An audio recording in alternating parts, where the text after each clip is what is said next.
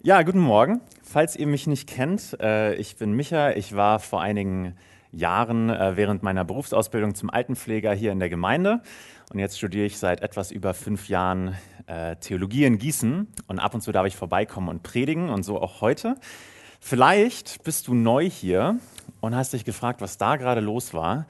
Ähm, und hast nicht erwartet, mal so eine Fanfare im Gottesdienst zu hören. Dann keine Sorge, es geht dir nicht nur so, es geht wahrscheinlich den meisten hier so. Äh, das, ich wüsste nicht, dass wir das schon mal so gemacht haben.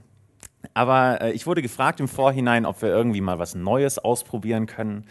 Und äh, mir ist dann eingefallen, bei so einer Fanfare, da erwartet man ja eigentlich, okay, jetzt, jetzt passiert irgendwas. So, jetzt kommt der König oder irgendwie so. Und dann ist es ja irgendwie auch angemessen, wenn man das mal abspielt, bevor wir das Wort Gottes hören. Dass man sich so innerlich bereit macht, okay, jetzt kommt was Wichtiges. Und deswegen haben wir das mal ausprobiert und was ihr davon haltet, könnt ihr mir gerne später mal erzählen. Ich spreche noch ein Gebet und dann starten wir rein. Vater, wir danken dir für diesen Gottesdienst. Wir danken dir, dass wir hier in, in Frieden zusammenkommen dürfen, um auf dich zu schauen, auf dein Wort zu hören, um dich anzubeten, für dich zu singen, zu dir zu beten. Und wir bitten, unsere Herzen auch aufschließt für dein Wort. In deinem Namen, Jesus. Amen. Ja, Mario hat es schon angedeutet, dass ich heute die Predigtreihe zu den Psalmen weitermachen darf. Äh, wir befinden uns ja gerade in einer Predigtreihe durch das biblische Buch der Psalmen. Äh, das Buch der Psalmen ist ein Gebets- und Lieder, ein Gesangsbuch des antiken Volkes Israel mit 150 verschiedenen Liedern und Gedichten die die ganze Breite des menschlichen Lebens abbilden. Also da finden wir alles Mögliche drin. Und diese Breite ist auch schon ein bisschen zum Vorschein gekommen in der Reihe. Uh, Uwe hat ja den Einstieg gemacht mit Psalmen 1 und 2. Psalm 1 gilt so als Weisheitspsalm, Psalm 2 gilt als ein Königspsalm. Dann vor zwei Wochen hat Michi gepredigt über Psalm 88, einen Klagepsalm, wo es so um die Tiefen des menschlichen Lebens geht. Und letzte Woche hat Felix über Psalm 16 gepredigt, ein Psalm des Vertrauens. Da gibt es viel mehr Hoffnung drin.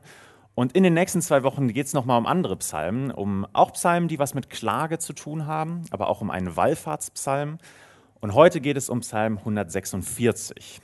Und Psalm 146 ist jetzt auch nicht ein x-beliebiger Psalm, sondern er ist der erste Psalm des sogenannten kleinen Hallels. Das kleine Hallel, so nennt man die letzten fünf Psalmen im Buch der Psalmen, 146 bis 150. Man betrachtet die oft als Einheit, weil sie inhaltlich große Gemeinsamkeiten haben und auch in der Form ähm, einiges ähnlich ist. Also beispielsweise fangen sie alle an mit Halleluja und sie enden mit Halleluja. Und daher kommt auch der Name Kleines Hallel. Und ich muss sagen, früher hat es mich immer gestört, wenn in deutschen Bibeln und Liedern irgendwelche Worte auftauchen, wo man nicht automatisch schon weiß, was heißt das überhaupt. Deswegen für alle Nerds, die es interessiert, eine kurze Grammatik-Session. Was heißt Halleluja? Halleluja ist hebräisch äh, und Hallelu ist ein Imperativ. Jetzt müsst ihr euch vielleicht zurückerinnern an Deutsch, fünfte Klasse. Das ist eine Befehlsform. Ähm, Befehlsform im Plural von loben, preisen, also lobt und ja ist die Kurzform für Yahweh. Den Namen heißt lobt Gott, preist Gott, betet ihn an. Okay, Grammatik-Session Ende. Das heißt, Psalm 146 bis 150, die bilden gemeinsam den Abschluss der Psalmen. Und ich werde jetzt aus Zeitgründen nur auf den Psalm 146 eingehen. Äh, das wäre sonst zu viel des Guten. Aber da steckt schon genug drin äh, für eine Predigt.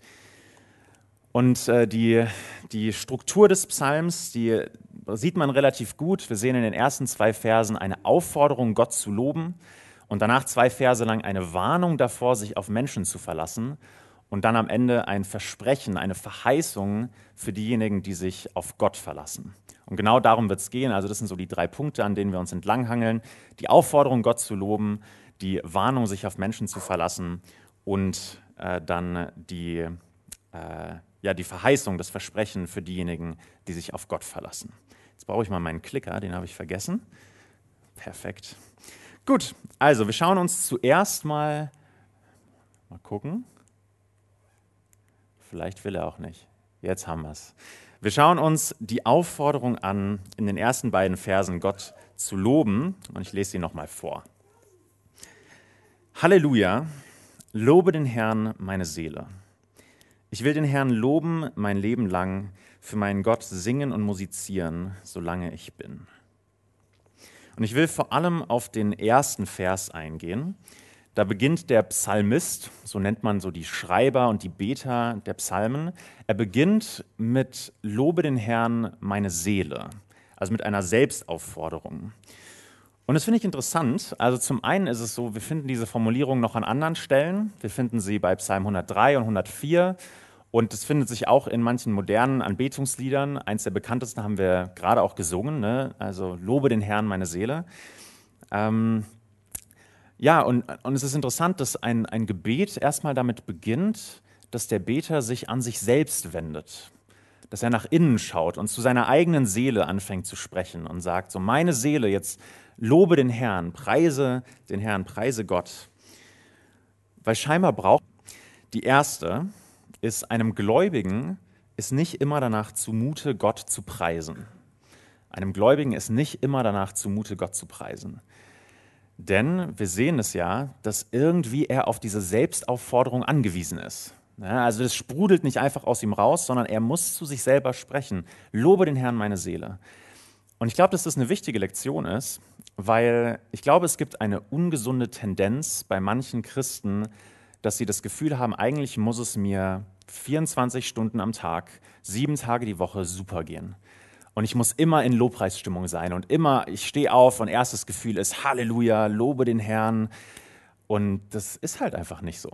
Und das sehen wir in der Auseinandersetzung mit den Psalmen. Wir sehen, dass da Raum ist für, für Klage, für Trauer, auch für Tränen. Und das Raum ist für Selbstaufforderung, weil die Seele vielleicht nicht immer Gott loben will. Also einem Gläubigen ist nicht immer danach zumute. Und das wenn wir das sehen bei denjenigen, die hier an der Bibel mitgeschrieben haben, dass es denen schon so ging, dann glaube ich, darf es uns auch so gehen. Dass es auch ein normales Erleben ist, hey, ich fühle mich nicht immer so, dass ich jetzt Gott anbeten will. Das ist die erste Lektion. Die zweite Lektion, jawohl, die zweite Lektion ist, glaube ich, noch viel relevanter in unserer Zeit. Und zwar die zweite Lektion ist, dass das, wonach einem Gläubigen zumute ist, nicht das letzte Wort hat. Also das, was einem Gläubigen zumute ist, da, das hat nicht das letzte Wort in seinem Leben. Weil diese Selbstaufforderung, die zeigt, lobe den Herrn meine Seele, vielleicht ist mir gerade nicht danach, Gott zu loben, aber ich bleibe da jetzt auch nicht einfach stehen. Das hat nicht mein, ja, das letzte Wort darüber, was ich tue und was ich fühle. Und an der Stelle lohnt es sich, glaube ich, mal kurz darüber nachzudenken, wie in unserer Gesellschaft mit dem umgegangen wird, was wir in uns empfinden. Wenn wir uns das anschauen, dann ist ein Wort ganz zentral, und zwar das Wort Authentizität. Äh, der Philosoph und Politikwissenschaftler Charles Taylor hat ein Buch geschrieben, das nennt sich äh, Das säkulare Zeitalter. Und er beschreibt darin die Entwicklung des religiösen Bewusstsein, die heute prägend ist für uns. Und dazu schreibt er als Erklärung, damit meine ich die Auffassung des Lebens, wonach jeder seine eigene Art hat, sein Menschsein in die Tat umzusetzen, wonach es wichtig ist, den eigenen Stil zu finden und auszuleben, im Gegensatz zur Kapitulation vor der Konformität mit einem von außen aufoktroyierten Modell. Sehr leichte Sprache. Ihr seht an den Klammern, der Satz wäre noch ein bisschen länger gewesen. Er ist Philosoph, das merkt man dann, aber ich habe ein bisschen es versucht runterzubrechen. Eigentlich sagt er was sehr Simples. Er sagt, in unserer Welt heute, in der wir leben, ist es wichtig, man selbst zu sein. Es ist wichtig, den eigenen Stil zu finden, dass ich Dinge tue und auslebe, die zu mir passen und dass ich meinen Platz finde, meinen Stil, meine Art und Weise und niemand anders mir sagen darf, wie das genau ist. Ich muss das selber für mich entdecken, meine Art des Menschseins. Und wie du zu fühlen hast oder zu handeln hast, ist vollkommen dir überlassen, solange es zu dir passt. Also du musst eigentlich sogar das ausleben, was zu dir passt und nicht irgendwas aufoktroyiertes, aufgezwungenes von außen. Das heißt, gewissermaßen ist heute alles erlaubt, solange du du selbst bist und solange du anderen Menschen zugestehst, dass sie auch sie selbst sein dürfen.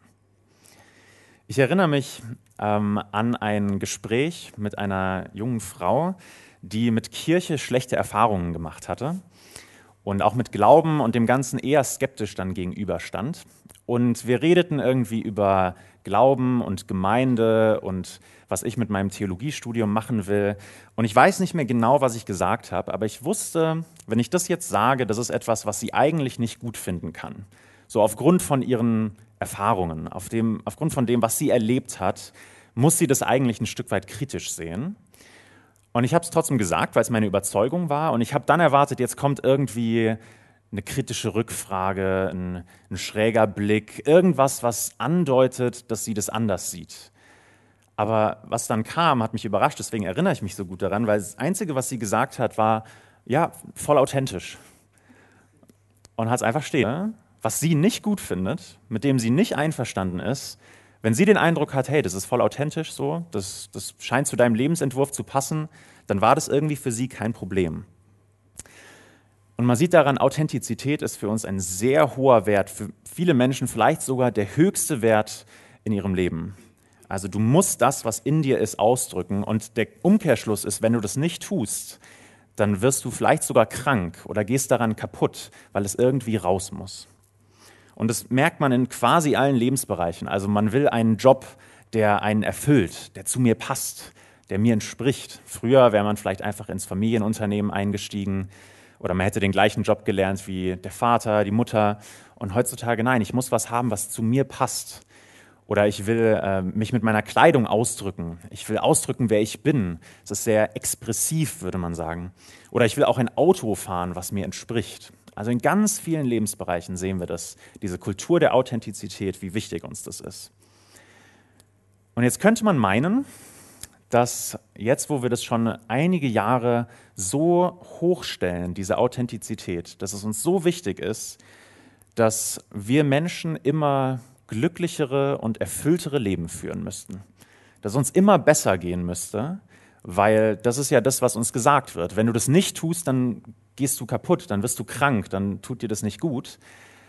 Aber interessant ist, dass wenn wir in die Welt um uns herum schauen, dass es eher andersrum ist.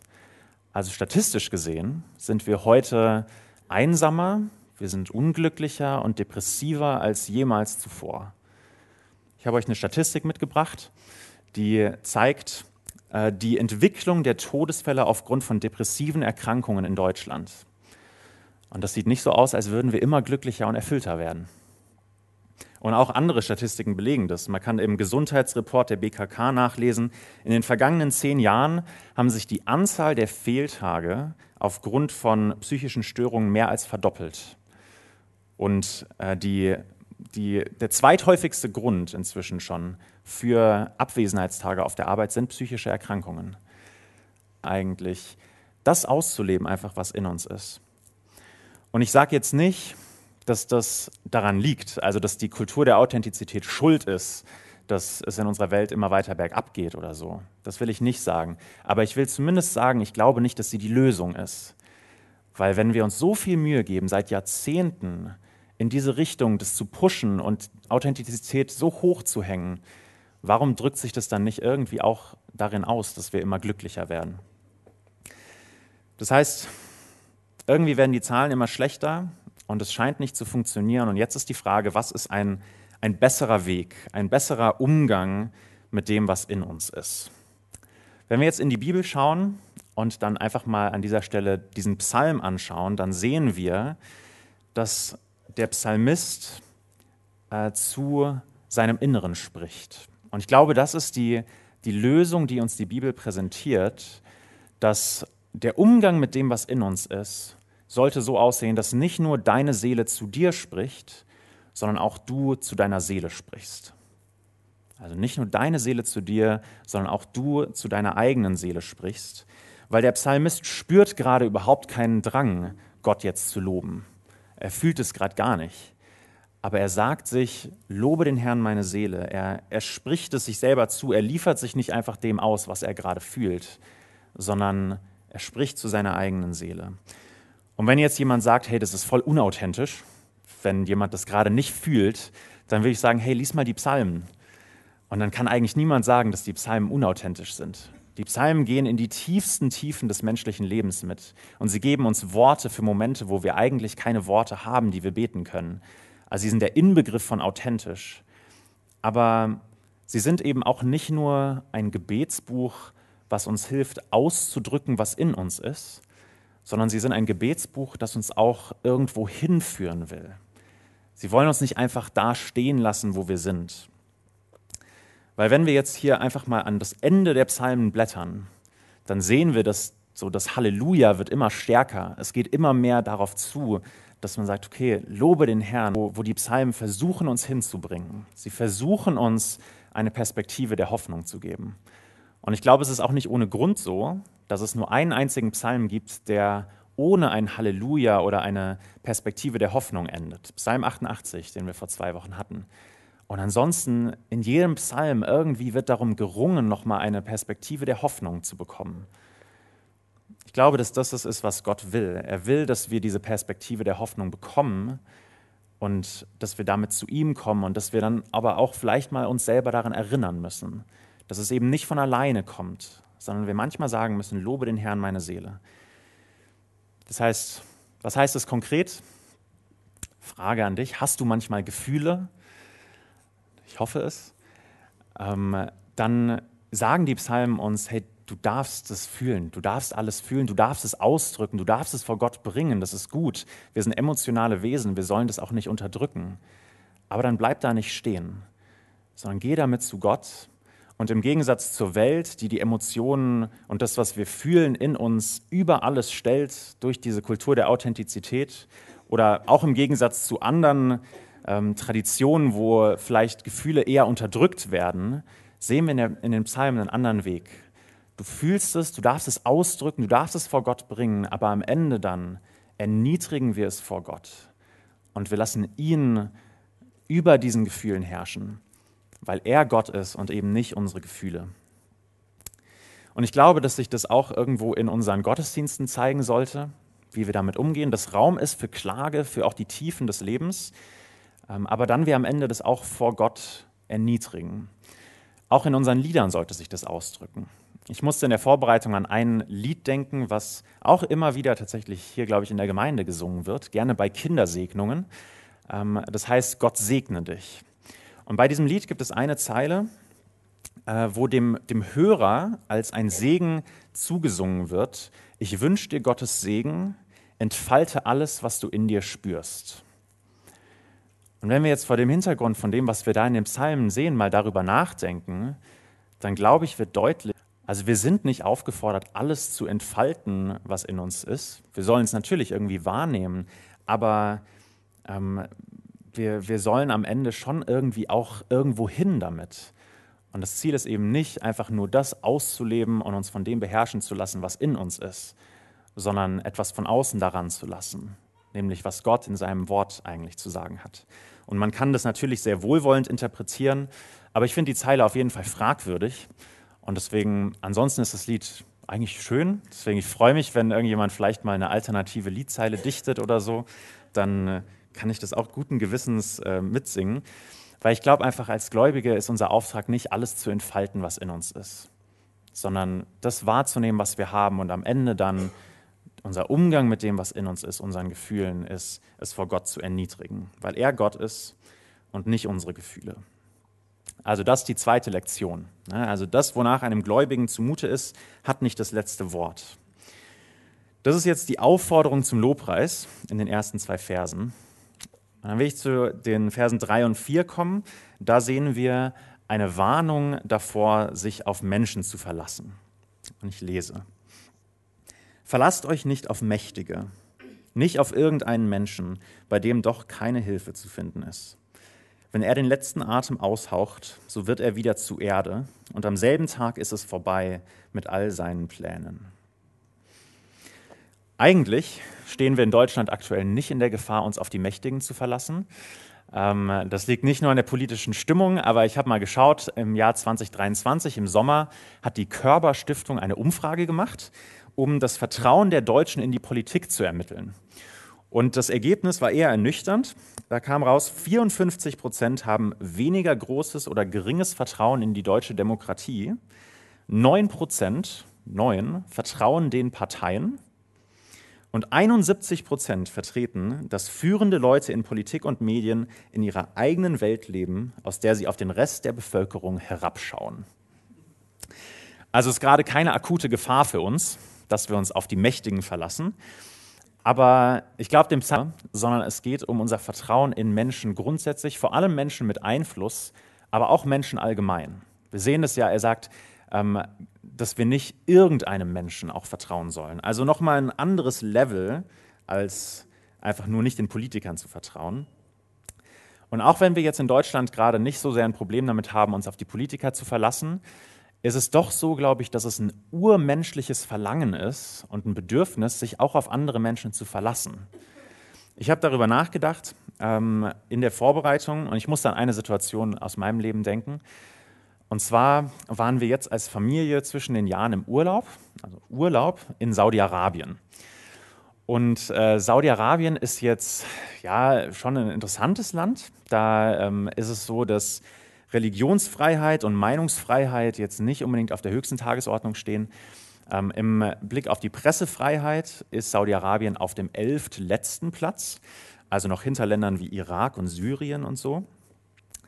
Ähm, und ihr müsst jetzt wissen, ich bin sehr sicherheitsbedürftig.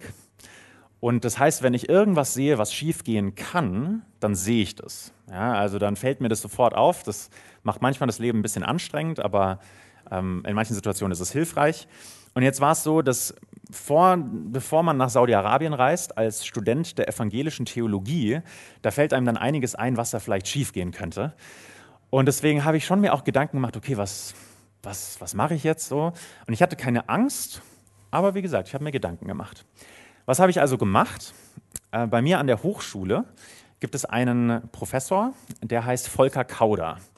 Manche von euch kennen ihn. Er war 13 Jahre lang ähm, Fraktionsvorsitzender der CDU-CSU-Bundestagsfraktion, also ein relativ hohes Tier in der Politik, hat gute Connections. Und ich muss sagen, ich hatte schon so ein bisschen die Hoffnung, wenn irgendwas passiert, wenn wir da irgendwie festhängen, Ne, der, der, weiß zumindest, dass es mich gibt. So, die Hochschule ist klein. Vielleicht kann er da irgendwas so in die Wege leiten und uns da dann rausholen. Und ich bin jetzt nicht zu ihm gegangen, weil den sieht man da nicht so oft, aber ich habe das zumindest so ein, zwei Studenten gesteckt, so im Spaß, so, ne, wenn, wenn ich in zwei Wochen nicht wieder da bin, ne, dann sagt ihr mal dem Kauder Bescheid und dann irgendwie auch was in die Wege leiten. Äh, es ist alles gut gegangen, ich bin wieder da, das ist, äh, es war nicht nötig, aber ich habe gemerkt bei der Vorbereitung der Predigt, dass ich an diese Geschichte denken musste. Also in einer heiklen Situation, wenn ich wirklich auf Hilfe angewiesen bin, worauf vertraue ich dann? Auf was verlasse ich mich? Worin liegt dann meine Hoffnung? Und vielleicht sind es bei dir jetzt andere Sachen als ein Urlaub in einem heiklen Land. Wahrscheinlich macht auch nicht jeder von euch Urlaub in solchen Ländern. Aber ich glaube, die Frage ist trotzdem wichtig. Auf was vertraust du? Auf was hoffst du, wenn du in der Klemme bist? Wenn du in einer heiklen Situation bist, wenn du wirklich auf Hilfe angewiesen bist, worin setzt du dann dein Vertrauen? Und ich glaube, es gibt viele Lebensbereiche, wo wir darüber nachdenken können, wo wir merken, es ist uns gar nicht so fremd, eigentlich auf Menschen zu vertrauen.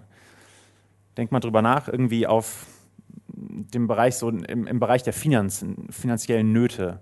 Wenn du finanzielle Nöte hast, an was denkst du? Denkst du vielleicht an, wenn du jung genug bist, an deine Eltern, dass sie dir mal noch Geld leihen können? Oder an irgendwelche Freunde? Vielleicht hast du jemanden, der relativ reich ist in deinem Freundeskreis und denkst dir so, okay, wenn alle Stricke reißen, ist zwar irgendwie peinlich und unangenehm, gerade hier in Deutschland, wo wir über Geld nicht reden, aber zur Not könnte ich da hingehen und fragen. Oder vielleicht andere Bereiche, vielleicht zum Beispiel hier die Gemeinde. Vielleicht hast du ein großes Anliegen für diese Gemeinde und du willst, dass es nach vorne geht und du denkst dir, hey, wenn, wenn ich doch nur äh, wenn, wenn wir doch nur einen, noch einen Pastor hätten, noch jemanden, der noch das und das und das kann, dann wird es doch vielleicht nach vorne gehen. Und dann setzen wir unser Vertrauen darauf, dass irgendein Mensch vielleicht was nach vorne bringt. Oder andere Bereiche in der Firma. Vielleicht läuft es in der Firma gerade bei dir nicht und du denkst dir, hey, wenn wir nur einen besseren Chef hätten, einen, der das Unternehmen nach vorne bringen würde, der visionär ist. Oder vielleicht hast du gesundheitliche Probleme und du denkst dir, alle Ärzte bisher konnten mir nicht helfen, aber ich habe von dem Gutes gehört, wenn ich bei dem vielleicht einen Termin bekomme oder in der Spezialklinik, wenn ich da drankomme. Wir vertrauen relativ gerne Menschen einfach von unserer Natur. Und genauso auch mit der Lage in unserem Land, in unserer Welt. Vielleicht denkst du dir, hey, wenn einfach mal die Richtung, dann wird es vielleicht besser werden. Also es ist sehr menschlich, dass wir unsere Hoffnung auf Menschen setzen, aber der Psalm warnt uns an dieser Stelle, hey, egal wie einflussreich ein Mensch ist, egal wie mächtig, egal wie, wie gesettelt er wirkt, er ist und bleibt ein Mensch. Und das bedeutet, er ist sterblich und er ist vergänglich, er ist schwach, er ist auf eine Art und Weise dadurch unzuverlässig und man kann sich eben nicht endgültig auf den Menschen verlassen. Um das zu verdeutlichen, macht der, äh, der Psalmist hier ein cooles Wortspiel. Und zwar sagt er, verlasst euch nicht auf Mächtige, nicht auf irgendeinen Menschen. Und an der Stelle steht wörtlich ein Sohn Adams. Ja? Und ähm, vielleicht habt ihr im Kopf, woher Adam seinen Namen hat. In Genesis 2, Vers 7, da lesen wir, da bildete der Herr Gott den Menschen, Adam, aus Staub vom Erdboden. Und der Erdboden ist Adama. Und daher hat Adam seinen Namen bekommen, um ihn immer wieder auch daran zu erinnern, wo er herkommt, was seine Herkunft ist und dass er vergänglich ist. Und deswegen übersetzen manche Adam sogar irgendwie als Erdling. In Psalm 146 lesen wir also dann beim Psalmisten, verlasst euch nicht auf Mächtige, nicht auf irgendeinen Menschen, Adam. Und dann später, wenn er den letzten Atem aushaucht, so wird er wieder zum Erdboden, zu Adama. Also eine Erinnerung, wie vergänglich der Mensch wirklich ist. Wenn wir uns einfach mal zurückerinnern, woher kommen wir eigentlich? Wir wurden geschaffen und das bedeutet, wir sind abhängig. Wir werden also erinnert und wir müssen immer wieder erinnert werden, Menschen sind vergänglich, sie sind schwach, sie enttäuschen uns, und jeder von uns wird es wahrscheinlich sagen müssen, ja, ich habe ich hab Leute schon enttäuscht. Ich habe nicht immer das erfüllt, was Leute an Hoffnungen und Vertrauen in mich gesetzt haben. Und das ist eine wichtige Lektion für uns. Verlass dich nicht auf Menschen, sagt er. Und ich will damit nicht sagen, und ich glaube nicht, dass er sagt, hey, vertrau niemandem. Ne? Ich hoffe, du hast Menschen in deinem Leben, denen du vertraust. Aber es geht so um dieses Wesentliche, worauf verlässt du dich? Was ist dein Fundament? Und das Schöne ist, auch in den Psalmen sehen wir es immer wieder, es ist auf Gott, dass er mich aus der Hölle rettet oder irgendwie sowas, sondern es geht um die praktischen Dinge des Lebens, die Not. Wenn du bedrängt wirst von anderen Menschen, wenn du ähm, praktische Hilfe brauchst, worauf hoffst du in deiner Not? Wenn es finanziell nicht läuft, wenn in der Gemeinde Probleme sind, auf der Arbeit, gesundheitlich, wenn es in unserem Land nicht gut läuft, in diesen Bereichen ganz konkret, worin setzt du dein Vertrauen? Worauf verlässt du dich? Wir sollen uns also nicht auf Menschen verlassen, sagt er. Und das bringt natürlich die Frage mit dann, ja, auf, auf was dann? Und wir haben den Text ja schon gehört. Das heißt, es bringt uns zum letzten Punkt. Und den lese ich vor, die Verse äh, ab Vers 5 bis zum Ende. Glücklich zu preisen ist, wer den Gott Jakobs zum Helfer hat, wer seine Hoffnung auf den Herrn, seinen Gott setzt, auf ihn, der Himmel und Erde erschaffen hat, das Meer und alles, was darin lebt auf ihn, der für alle Zeiten die Treue hält. Den Unterdrückten verschafft er Recht, den Hungernden gibt er Brot. Der Herr befreit die Gefangenen, der Herr öffnet die Augen der Blinden, der Herr richtet Gebeugte auf, der Herr liebt Menschen, die seinen Willen tun. Der Herr behütet die Fremden, Waisen und Witwen stärkt und erhält er, aber den Weg derer, die ihn verachten, macht er zu einem Irrweg. Auf ewig herrscht der Herr als König dein Gott Zion jetzt und in allen künftigen Generationen. Halleluja. Also gerade noch, vertraut nicht auf Menschen. Menschen sind sterblich, sie werden dich enttäuschen. Und dann kommt diese Frage auf, auf was verlassen wir uns dann? Und die Antwort ist, dass glücklich der ist, der sich auf den Herrn verlässt, auf den Schöpfer aller Dinge, weil er für alle Zeiten Treue hält, weil er nicht vergänglich ist, wie Menschen es sind, weil er nicht schwach ist. Und diese, diese Auflistung, die der Psalmist dann macht, die zeigt uns, Gott ist die Antwort auf die existenziellen Nöte des Menschen. Auf all diese Bereiche, wo er am Ende die Antwort darauf ist. Er sagt immer, also gewissermaßen sagt er, was ist deine Not? Ja, ist es hier, ist es die, ist es Unterdrückung, ist es Hunger, ist es, dass du gefangen bist? Egal was es ist, der Herr ist deine Antwort. Und wenn wir in Bibeltext der Name Gottes, der sagt, das ist deine Antwort. Der Herr, Yahweh ist deine Antwort. Und vielleicht sagst du, hey, klingt super, Aber was heißt das eigentlich? Gott ist meine Antwort. Wie sieht es aus?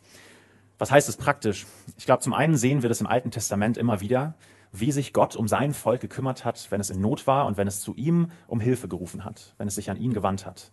Aber wir sehen es auch in anderen Geschichten heutzutage. Ähm, wir sehen es, wenn wir einfach mal Biografien lesen von Gläubigen, was sie für Wunder erleben. Ich wollte euch eigentlich eine Geschichte von Georg Müller erzählen, dem berühmten Waisenhausleiter aus England. Ähm, müsst ihr vielleicht mal zu Hause nachschauen, weil habe ich nicht die Zeit für. Aber wir sehen das immer wieder in Leben von Menschen, die früher gelebt haben, die bis heute gelebt haben, was für einen Unterschied es macht, sich auf Gott zu verlassen. Und die wirklich größte, wichtigste Erfüllung von diesen ganzen Versprechen hier, die sehen wir eigentlich, wenn wir in das Leben von Jesus von Nazareth schauen. Wenn wir nach vorne blättern in der Bibel und wenn wir uns das angucken, was er gemacht hat. Hier, wir lesen, ne, den, den Unterdrückten verschafft er Recht. Und wir sehen das bei Jesus immer wieder, wie er sich kümmert um die, die am Rand der Gesellschaft stehen. Wie er Menschen aufrichtet, wie er sie wieder eingliedert in die Gesellschaft. Oder auch weiter, den Hungernden gibt er Brot. Ja, ganz wortwörtlich bei Speisungen, wo er Brot vermehrt und den Hunger der Menschen stillt, aber auch auf einer tieferen Ebene, wo er sagt, ich bin das Brot des Lebens. Wer zu mir kommt, der wird nicht mehr hungrig sein. Also einen seelischen Hunger, wo Jesus sagt, ich bin die Antwort darauf. Oder er befreit die Gefangenen. Bei Jesus werden Menschen frei von ihren Lasten. Ganz am Anfang von seinem Wirken, im Lukas-Evangelium in Kapitel 4, da sagt Jesus, dass er gesandt wurde, um Gefangenen zu verkünden, dass sie frei sein sollen. Oder wenn wir weiterschauen, er öffnet die Augen der Blinden. Auch ganz oft natürlich wortwörtlich, aber auch auf einer tieferen geistlichen Ebene sagt er in Johannes 9, die, die nicht sehen, sollen sehend werden und die, die sehen, sollen blind werden. Also er will, der Lukas 13, wirklich wortwörtlich, eine Frau, die verkrümmt ist, die sich nicht aufrichten kann. Und Jesus geht hin und er richtet sie auf, er heilt sie. Und dann auch, er liebt Menschen, die seinen Willen tun. Und das sehen wir natürlich bei Jesus, aber wir sehen noch sehr viel mehr. Wir sehen, dass er sogar diejenigen liebt, die seine Feinde sind dass er sogar diejenigen liebt, die am Ende dafür sorgen, dass er gekreuzigt wird. Und dass er uns liebt, auch ohne dass wir was mit ihm zu tun haben wollen. Vielleicht willst du nichts mit Gott eigentlich zu tun haben oder vielleicht ist Gott dir auch zu anstrengend und doch liebt er und er liebt dich. Und ich könnte noch weitere Dinge aufzählen in dieser Liste, aber ich denke, ihr versteht, worauf ich hinaus will. Wenn der Psalmist in Vers 10 betet, auf ewig herrscht der Herr als König, dein Gott, Zion, jetzt und in allen künftigen Generationen, dann ist es nicht einfach nur irgendwie ein abstraktes Versprechen für die Zukunft, sondern dann ist es was, was sich bei Jesus jetzt schon zeigt, was schon angefangen hat. Jesus sagt, mir ist alle Macht im Himmel und auf Erden gegeben. In Philippa 2 schreibt Paulus, dass er den Namen bekommen hat, der über jedem Namen ist und jedes Knie sich vor ihm beugen wird und jede Zunge bekennen wird, dass er Herr ist. Also diese Herrschaft Gottes hat mit Jesus angefangen. Und er, der Psalmist sagt, verlass dich nicht auf irgendeinen Menschen, wo keine Hilfe, keine Rettung ist. Aber es gibt einen Menschen, auf den wir uns verlassen können. Und das ist der Gottmensch Jesus Christus, der auch für immer die Treue hält der immer zu denen steht, die zu ihm stehen, der uns nicht im Stich lässt. Er ist ein guter König und er kümmert sich um die Nöte der Menschen, er kümmert sich um deine Nöte. Ich weiß nicht, welches vielleicht von den Bereichen es ist, die ich angesprochen habe, aber Jesus will sich kümmern und er sieht es. Und er kümmert sich um seine Kinder. Sie müssen nicht Mangel leiden. Das heißt nicht, dass wir immer alles haben, was wir wollen aber er verspricht uns, dass er sich kümmert, dass wir alles haben, was wir brauchen. Und deswegen ist er vertrauenswürdig und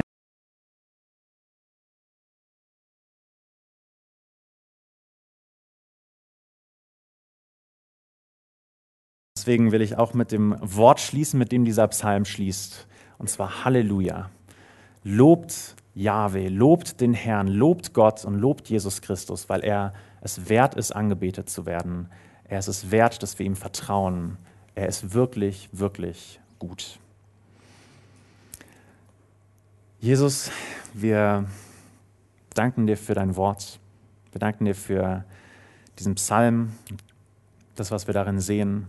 Wir danken dir, dass du gezeigt hast, auch dass du vertrauenswürdig bist, dass du diesen Weg bis ans Kreuz durchgezogen hast und nicht unterwegs zurückgeschreckt bist, wie so viele von uns es wahrscheinlich getan hätten. Ja, vielleicht sogar alle von uns. Du warst treu bis zum Ende und deswegen können wir dir auch bis zum Ende vertrauen. Und so wollen wir dich anbeten, weil du würdig bist, ange angebetet zu werden. Du bist Gott und du hast so viel getan für uns, für diese Welt, für deine Gemeinde. Deswegen loben wir dich. Amen.